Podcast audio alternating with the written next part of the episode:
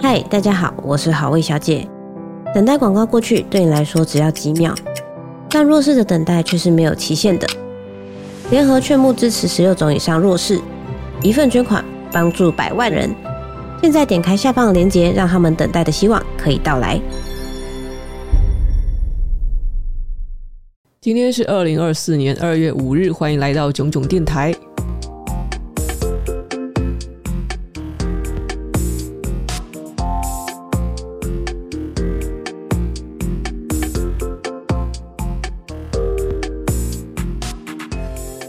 这几天终于有点放假的感觉了，虽然呃之前想了半天要去日本呢，还是泰国呢，还是去了东南亚的哪些国家玩呢？因为我今年的那个其中一个目标就是要去三个从来没有去过的国家，那心想说，其实过年是一个不错的时间吧。之前到底为什么会有这种想法？明明对于我们自由工作者来说，大家都在放假的时间才是最不适合我们出门去玩的。我们明明时间那么弹性，干嘛要人挤人？可是不知道为什么，可能是因为毕竟是上班了快要十年了，我心里还是有一个社畜魂，所以就是很想在大家都放假的时候，也要去哪个地方好好的玩一玩。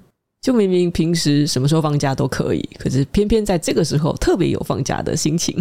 你可以把这个也当成一种从众心理吧。总之呢，我没有离开台北，那为什么最近有放假的感觉啊？就是因为终于没有工作做了，然后再加上就是最近出版社有出一些很不错的书哦，然后刚刚好好我有时间读书了，就是读大量的书。大家都知道，我通常每天会读大概一到两个小时的书，然后最近比较空闲了，只能是卯起来读。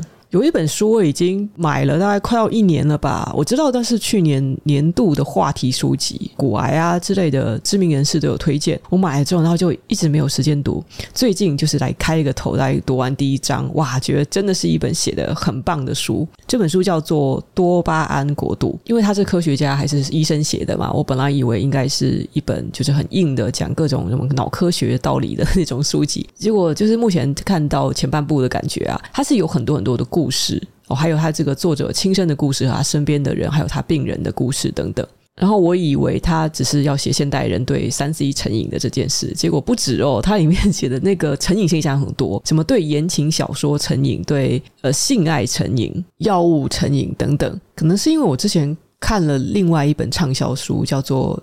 拯救手机脑，然后那本书也是去年很多人在推，那里面也有讲到很多是关于人为什么会对三 C 成瘾啊，是因为它不断的刺激我们多巴胺分泌嘛。因为三 C 的刺激而导致多巴胺上瘾的情况，好像大多数人都在提及，所以我一时还没有想到，原来还有其他的上瘾情况。总之呢，呃，这本书就是用很多的故事，很多的人身上发生的上瘾的经历串联起来，而写得非常非常精彩，还蛮推荐。最近如果有在闹书荒，不知道要读什么好书的人的话，可以买来读读看啊。尤其是因为刚好读了这本书呢，我最近开始有意识的戒掉手机的使用，电脑我是不用戒啦。跟各位讲，其实我很早很早以前，我就是每天使用电脑，大概不会超过五六个小时，除非说有工作要赶。那单纯是因为我的腰很痛哦，我真的没有办法坐在桌前太久。可是手机之前我就是时不时的，我有发现啊，我很依赖它。那我常常哦，早上起来要看，呃，吃饭的时候要看，有任何和一刻得闲了就会看。我发现我好像是有点手机上瘾的情况。读到这本书之后，我就蛮有意思的想要杜绝这种情况。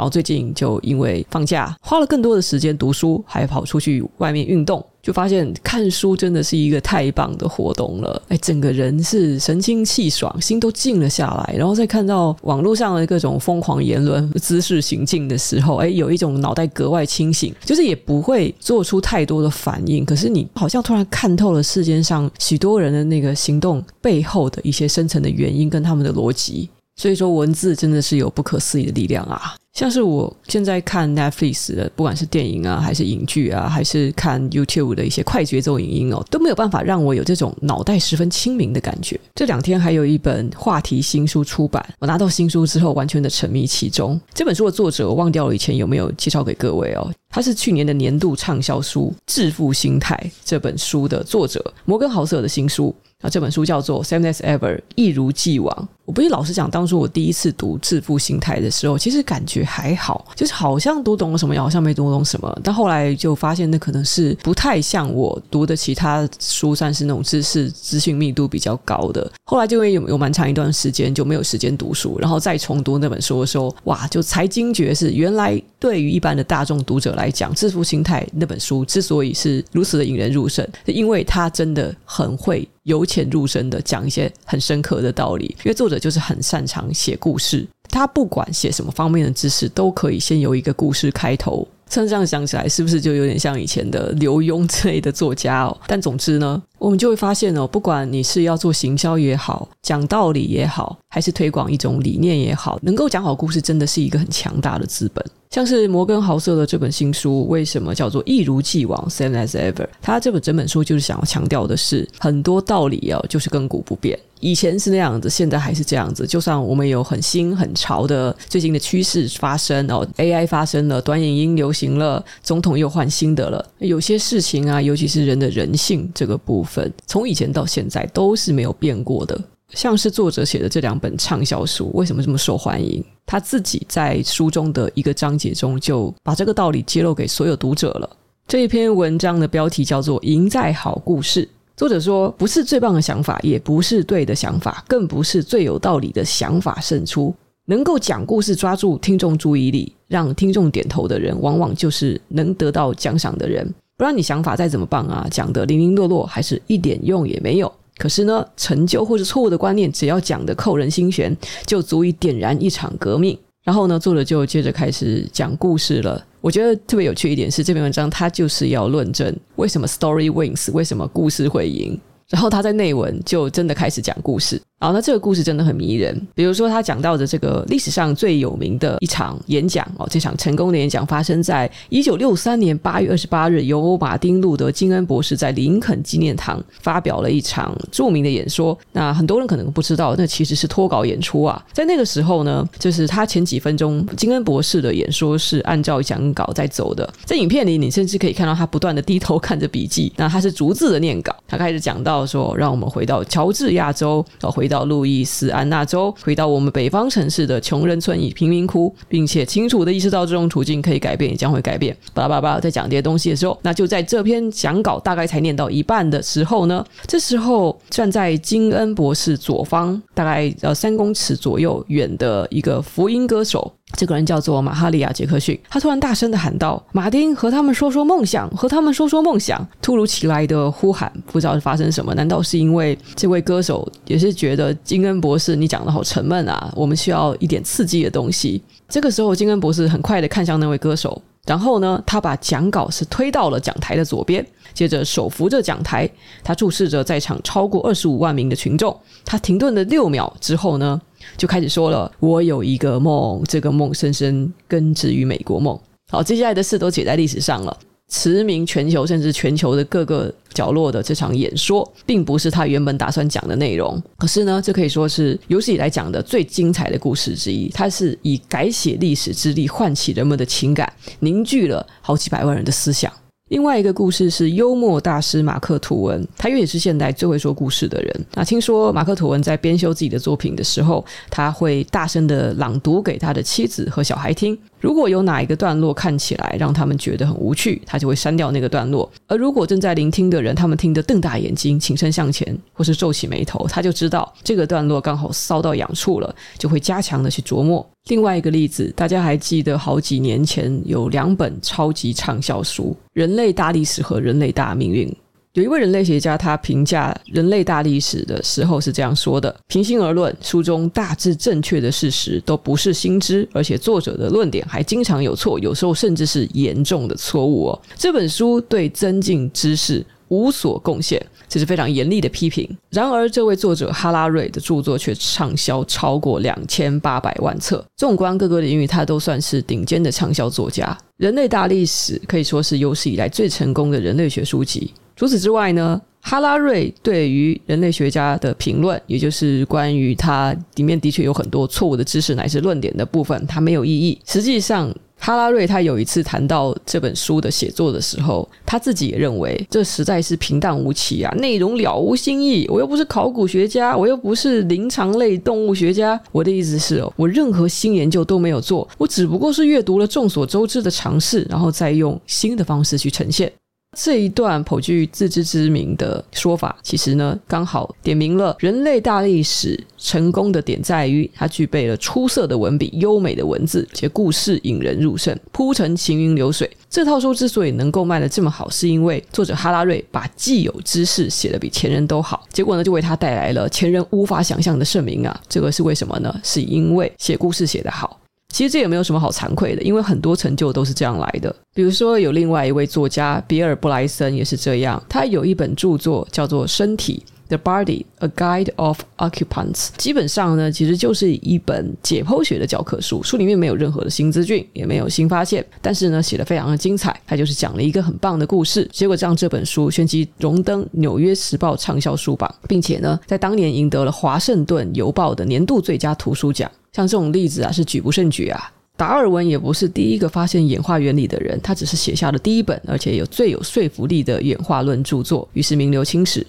再比如电影的例子，每个人都知道铁达尼号沉没的故事，因为它夺走了一千五百人的生命。可是铁达尼号这么有名，是因为它是历史上鲜有的惨剧吗？其实并不是啊！一九四八年，中国的江亚伦沉没，将近四千人丧生，可是几乎没有人提过这件事的只字片语。还有一九八七年的多纳伯兹号渡轮失火沉船，造成四千多人的死亡。还有二零零二年在甘比亚海岸翻船的尤拉号，它总共造成一千八百六十三人丧生。铁达尼号是因为有故事的潜力才脱颖而出的。大家想到铁达尼号，会想到有名有钱的乘客，想到幸存者的亲身记述。当然呢，还有那部卖座电影所续写的杰克和罗斯的浪漫爱情故事。上述的所有举例都证明了，事实与客观并不是世界的主宰。如果你认为最好的想法、最大的数字或是正确的答案才会脱颖而出哦，那么好故事的影响力可是会让你抓狂的。如果说这是一个完美的世界，如果我们期待的每一个人都应该要理性、公平、正义。而人们也确实是那么理性的话，那资讯的重要性确实是不该取决于作者是否能言善道，是否能够把一个事实说得精彩。但是呢，很残酷的是，我们生活所在的这个世界啊，人们都太过的沉闷无聊，他们没耐心，而且又情绪化，复杂事物最好全部都精炼成容易理解的画面。每个人都有太多事情要忙，我们的注意力被分散了许许多多零碎的事情上。看到什么复杂的东西，我们就想要懒人包。如果我怕不够懒，那么必须起码是一个精彩的故事。摩根豪瑟在这里打了一个很棒的比方：遇到复杂的主题时，故事就像杠杆，就一如我们运用债务对资产发挥的杠杆效应。它可以举重若轻，毫不费力的就完全释放事物的潜能。当你用故事去承载观念，就比如说你是要说明物理学之类的事物，你很难只用事实与公式解释清楚。不过呢，如果能用球滚下山啊、相互碰撞的故事来解释火的作用，复杂的事物呢，也可以在不费吹灰之力之下，就用很短的时间说明清楚。故事不只能够说服别人，也可以帮助你自己。像是爱因斯坦有一部分的天才就在于他的想象力，他可以在脑海中把非常复杂的事物转化成一幕简单场景的能力。也因为这样，所以爱因斯坦他阅读教科书、消化那些很复杂的理论资讯的时候，就像是做白日梦一样轻松自在。我在做我的文字力讲座时提到故事，我喜欢举两个例子，一个是。关于人的大脑都渴求八卦这件事，这也许根源于在人类远古社会的时候，大家都想要趋吉避凶，我们想要避开不好的事物，因此呢，去了解他人身上所发生的事情，有助于我们知道这个人是值得我们去接近，还是必须要避开的。这个人到底是好人坏人？毕竟从故事，我们最最可以知道他的为人，最可以去评估和衡量嘛。基于每个人对八卦的渴望，因此呢，故事是非常能够吸引人注意力的一个手段。我会建议任何人，不管你今天是要传达什么，最好就是从故事开始。我还喜欢举的第二个例子是关于故事曾经改变过希特勒的大脑。很多写书的作者都曾经探究过，在希特勒身上到底发生什么事情，会让他后来变成一个混世大魔王。很久很久以前，我读过一本书，叫做《故事改变你的大脑》。那这本书的作者呢，就深信，知道他做了一个结论是。那是因为希特勒他是华格纳的粉丝。大家知道华格纳歌剧的故事主轴呢，包含着许多国族主义和个人英雄主义的故事。他认为希特勒反复欣赏华格纳歌剧的过程中，一定无形中吸收了这些思想，也让他后来犯下了那些骇人听闻的罪行。我举这个事例呢，一是想跟各位说，故事真的是一个非常好用的手法；第二呢，就是故事确实是会影响人的大脑，所以故事当然是一个很好用的杠杆。